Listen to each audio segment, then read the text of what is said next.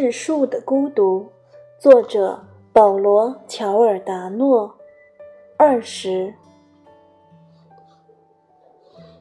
玛蒂亚说的没错，日子一天天的过去，就像溶液一样流过皮肤，每天都会从爱丽丝的纹身上和他们两人的记忆中冲刷掉薄薄的一层颜色。但是，纹身的轮廓就像生活的环境一样，依然存在着。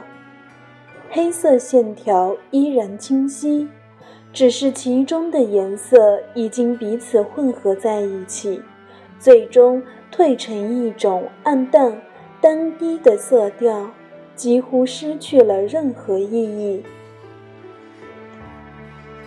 高中时代对于玛蒂亚和爱丽丝来说，就像是一道开放的伤口。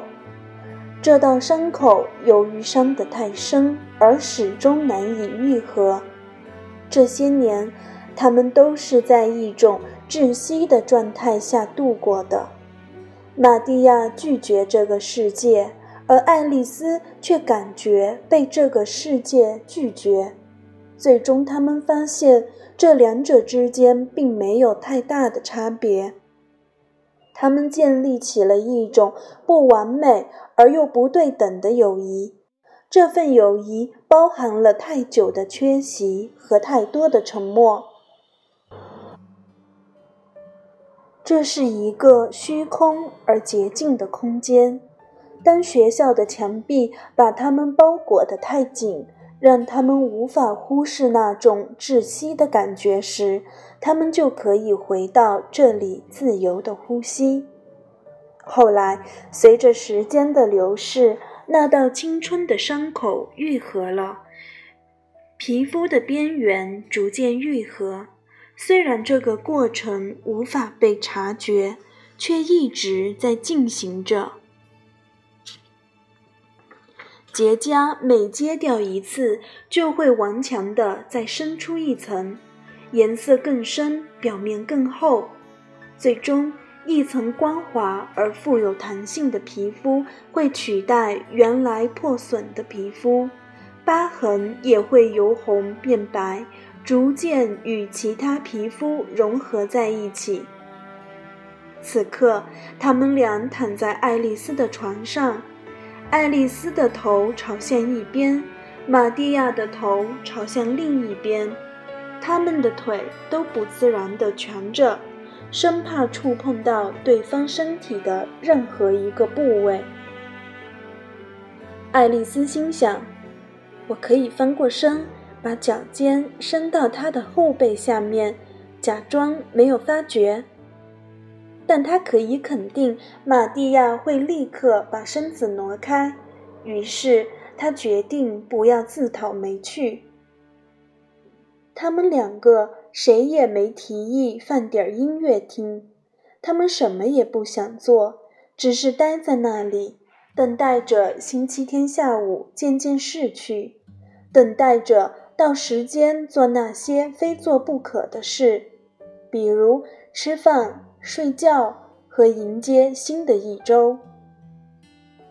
九月焦黄的日光从敞开的窗子里透射进来，街上断断续续的细碎响声也随后飘进了房间。爱丽丝从床上站起来，使得玛蒂亚头下的床垫有些微微的颤动。她把双拳支在胯上。从上面看着玛蒂亚，她的头发垂在前面，遮住了她严肃的表情。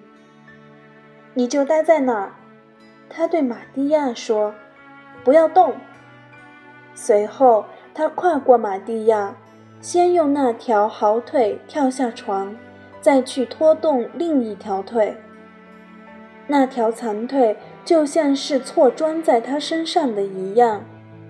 玛蒂亚把下巴缩到胸前，以便让视线捕捉到爱丽丝在房间内的一举一动。他看见爱丽丝打开一个放在写字台正中的立方体盒子，那个盒子他从前从未注意过。爱丽丝转过身，一只眼睛闭着，另一只眼睛藏在一架老式相机的后面。玛蒂亚见状，从床上爬了起来。躺下，爱丽丝命令道：“我不是说不让你动吗？”说着，她按下了快门。那架宝丽来相机吐出了一个扁平的舌头。爱丽丝拿着它晃了晃，让照片显出颜色。“你是从哪儿找到这东西的？”玛蒂亚问他。“在地下室，是我爸爸的。”谁知道他是什么时候买的，然后就没用过。玛蒂亚从床上坐了起来，爱丽丝把照片随手丢在地毯上，然后继续拍下一张。行了，别再拍了，玛蒂亚抗议道：“我在照片上像个傻子。”你一直像个傻子。爱丽丝又拍了一张。你知道我想当摄影师，她说：“我已经决定了。”那大学呢？爱丽丝耸了耸肩。那只有我爸爸才在意，他说：“让他自己去念吧。”你想放弃？没准儿吧。你不能哪天一睁眼就决定要当摄影师，把一年的努力都丢到脑后吧？这样不行。玛蒂亚用教训的口气说：“对了，我差点忘了，你也和他一样。”爱丽丝用嘲讽的口气说：“你们总是知道要做什么。”你五岁的时候就知道你要成为一个数学家，你们真没劲，又老又烦人。说罢，他面向窗口胡乱拍了一张，然后把这张照片也扔在了地毯上那两张照片旁边。他双脚踩在那些照片上，反复踩踏，就像酿酒时人们踩碎葡萄那样。玛蒂亚想说些什么挽回的话，但想不出该说什么。他俯下身，想从爱丽丝的脚下抽出那第一张照片，在白色的相纸上，他交叉在脑后的双臂正慢慢显出轮廓。他问自己，在那张光滑的相纸上究竟发生了什么特别的反应？他提醒自己，回家后要马上去查查百科全书。我想让你看另外一样东西，爱丽丝说。她把相机扔在床上，走出房间，就像一个小女孩玩腻了一件玩具，是因为她看上了另一件更具诱惑力的东西。她消失了足足十分钟。写字台上方的书架上斜放着一些书，玛蒂亚读起那些书名，那些书一直放在那里。他把所有书名的第一个字母连起来读，却没能拼成一个深刻有益的单词。他想，要是能从这一系列书名中看出什么逻辑顺序来，他一定会很高兴。或许。它可以根据书籍的颜色来排列它们的顺序，最好是按照电磁波的光谱来排，要么就按照书的高度由高到低。当当当当！爱丽丝的叫声分散了他的注意力。玛蒂亚转过身，看见爱丽丝站在门口，双手抓着门框。像是怕摔倒一样，她穿着一件婚纱。这件衣服本该雪亮而洁白，但时间却使它的边缘泛起了黄色。好像是生了什么病菌，在慢慢的蚕食着它。多年来一直放在盒子里，这件衣服变得干枯而僵硬。礼服上缘松松垮垮地搭在爱丽丝扁平的胸上，领口并非很低。却刚好让肩带滑落到肩膀下几英寸处。这种站立姿势使爱丽丝的锁骨显得尤为突出，截断了她颈部柔软的线条，形成了一个小小的凹陷，宛如干涸的床河。玛蒂亚想知道。闭着眼睛用指尖划过她的锁骨时，会是怎样的感觉？婚纱袖口的花边皱皱巴巴的，左臂上的花边还略微有点翘起。那长长的曳地裙裾拖在走廊里，玛蒂亚的视线无法到达。爱丽丝的脚上还穿着她那双红拖鞋。从宽大的裙摆下露出，形成一种怪模怪样的反差。哎，你说点什么？他说，但眼睛并没有看玛蒂亚，而是用一只手抚平裙子最外侧的薄纱。他觉得这裙子摸上去像是次品化纤。这是谁的？玛蒂亚问道。我的。不像吗？别闹了，说真的。你想他能是谁的？我妈妈的呗。玛蒂亚点点头，想象着费尔南达夫人穿着这件衣服的样子。他想起费尔南达夫人第一次见到他时脸上唯一的表情，那是他第一次来爱丽丝家，一进客厅。看见费尔南达夫人正在那里看电视，她脸上一副亲切而深表同情的表情，很像平时人们到医院里探视病人的样子。那是一种荒谬的表情，因为从那时起，生病的恰恰是他自己，他得的是一种正在慢慢粉碎他全身的疾病。别在那傻站着，快给我照张相！玛蒂亚从床上抓起宝丽来相机，她把相机在手里转来转去，想找到快门的位置。爱丽丝在门口摇来晃去，仿佛感受到一阵只有他自己才能感觉到的微风。当玛蒂亚把相机举到眼前时，他立刻挺直腰，做出一副冷峻而近乎于挑逗的神态。好了，玛蒂亚说：“现在我们一起照。”玛蒂亚摇摇头：“快点儿，不要总是扫兴。这次，我想看你穿得像样一点儿。”别总是穿你那件破烂运动衣，你都穿了一个月了。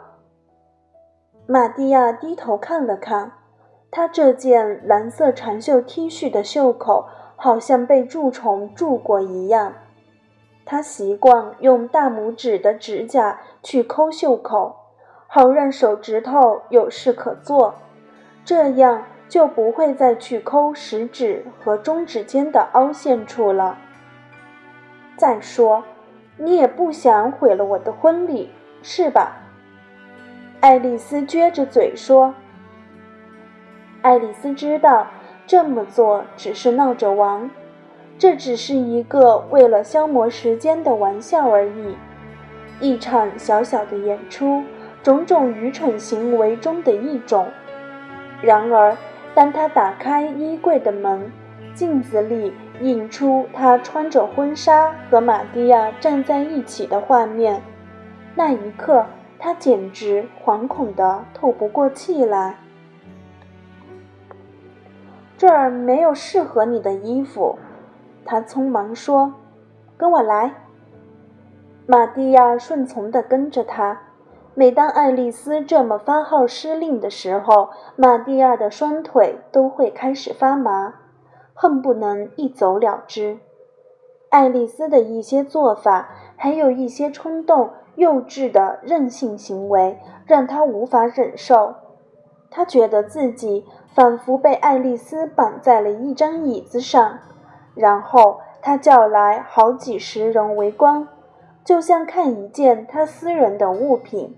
比如滑稽的宠物之类，但大多数情况下，他总能保持沉默，让他的不满情绪通过一些举动显现出来，直到爱丽丝厌烦了他的那种冷漠，不再继续下去，并且说：“你总让我觉得自己像个傻瓜。”玛蒂亚跟在爱丽丝群居的后面。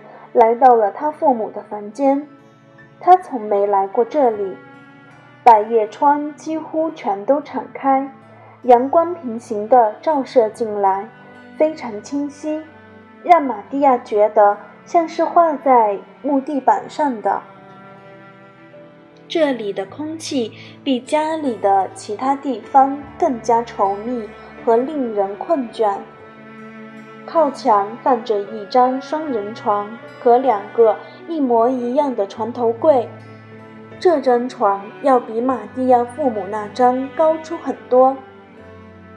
爱丽丝打开衣柜，用一个手指划过她父亲所有的套装，这些衣服都整齐地挂在那里，用透明防尘罩罩着。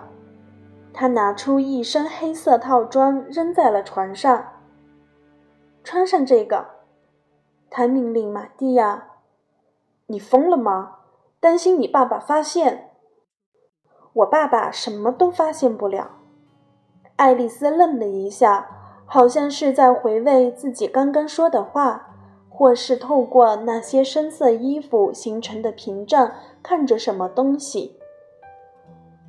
现在我给你找衬衫和领带，他接着说。玛蒂亚站在原地，不知如何是好。爱丽丝看到了，你怎么不动啊？别不好意思在这儿换衣服。说这句话的时候，他空空的胃拧了一下，他顿时感到自己很可耻。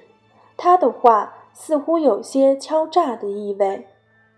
玛蒂亚叹了口气，然后坐在床上开始解鞋带。爱丽丝一直背着身子，假装为玛蒂亚找衬衫，其实她早已经选好了。当她听见皮带扣“叮”的一声响时，心里默数到三，然后转过身去。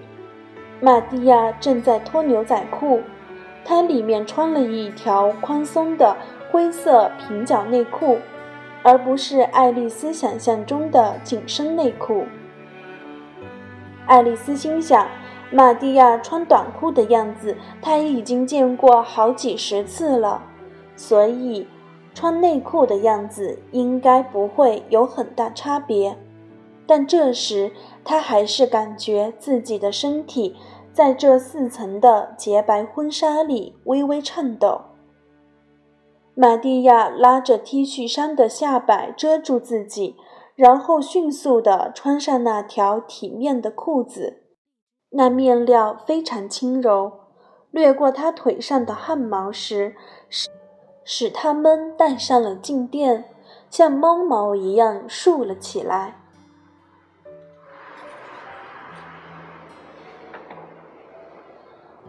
爱丽丝过来，把衬衫递给他，他没抬眼皮的接了过来。他讨厌这个无聊的游戏，也羞于展示自己细细的胳膊和胸前与肚脐周围稀疏的汗毛。爱丽丝觉得自己正在努力让情况变得更加尴尬，就像平时常有的那样。她还觉得，对玛蒂亚而言，这当然都是他的不对，他感到喉咙有些发紧，虽然不情愿，但他还是背过身，没让玛蒂亚当着他的面脱掉 T 恤衫。现在呢？玛蒂亚问他。他回过身，看到玛蒂亚穿着自己父亲的衣服，差点儿喘不过气来。上衣大了一点，但玛蒂亚的肩膀还不能完全撑起他。但他不得不承认，玛蒂亚的确帅极了。还差领带，他看了一下，说。玛蒂亚从爱丽丝的手上接过一条酒红色的领带，下意识地用大拇指在那光滑的面料上捋了一下，一阵颤抖像电流一样在他那条胳膊上传导，然后又沿着后背蔓延下来。他觉得那只手的手掌像沙子一样干燥，因此。立刻将它凑到嘴边上，不停地哈气，用气息中凝结的水分来湿润它。他无法克制地咬住了一根手指，并尽量不让爱丽丝发现，但双方却已经注意到了。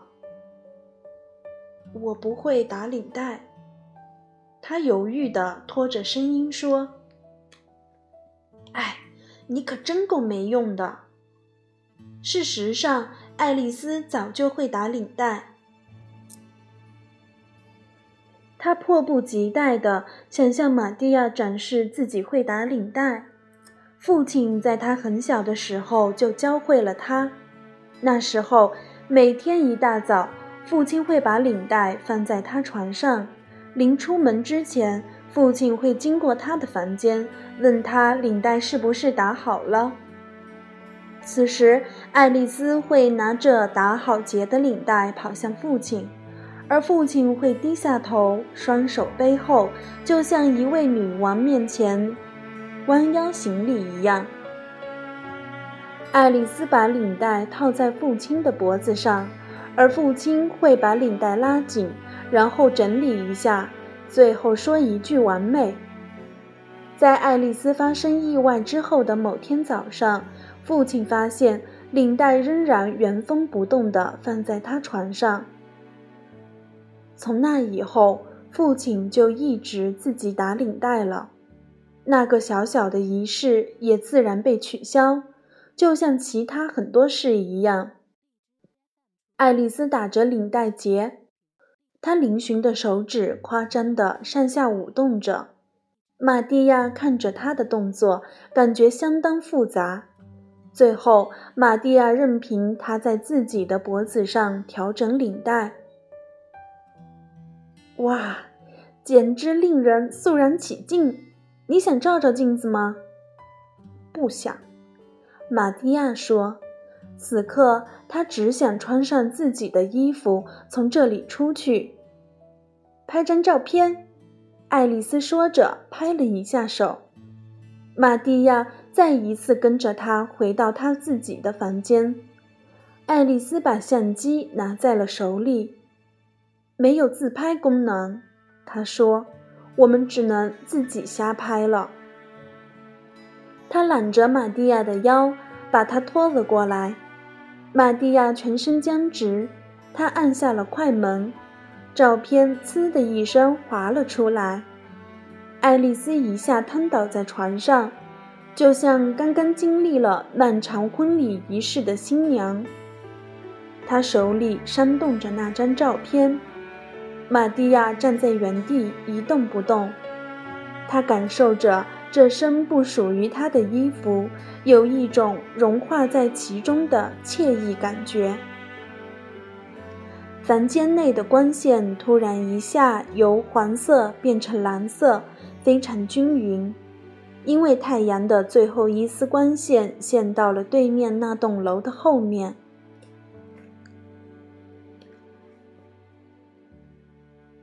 现在我可以换衣服了吗？玛蒂亚是故意那么说的，他想让爱丽丝明白自己已经最大限度地听任了他的摆布。爱丽丝好像陷入了深深的思考，只是微微抬了一下眉毛。还有最后一件事。”他说着，又从床上站了起来。新郎要把新娘抱过门槛，什么意思？你要抱起我，一直抱到那里。爱丽丝指着走廊说：“然后你就自由了。”玛蒂亚摇头，但爱丽丝却来到他眼前，像小女孩一样摊开了双臂。“勇敢点儿，我的英雄。”她用戏弄的口吻说。玛蒂亚的腰塌得更厉害了，像打了败仗一样。他俯下身，笨拙地抱起爱丽丝。他还从来没有抱过任何人。他一只手放在爱丽丝的膝盖底下，另一只手托住她的后背。当他把爱丽丝抱离地面的时候，吃惊地发现爱丽丝竟然这么轻。玛蒂亚深一脚浅一脚地向走廊走去，他感觉到爱丽丝的呼吸透过了她那质地细密之极的衬衫，那呼吸离他实在太近了。爱丽丝的裙裾在地板上拖动，发发出窸窣的声音。当他们经过门口时，一阵又长又响亮的撕裂声使玛蒂亚一动不动地定在了那里。糟了，玛蒂亚说。他匆忙放下爱丽丝。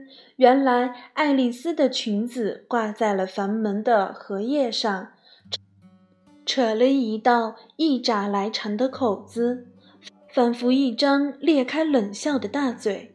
他们俩都愣住了。呆呆地看着裙子，玛蒂亚等着爱丽丝说些什么，比如对她很失望、很生气之类的话。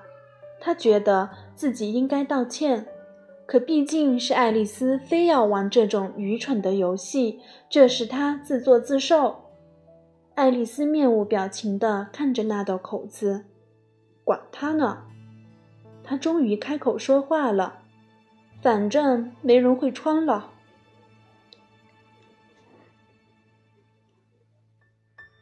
本期节目就更新到这里，感谢您的收听。如果你喜欢我的声音，欢迎订阅我的播客，给我的节目打赏。咱们下期节目再见。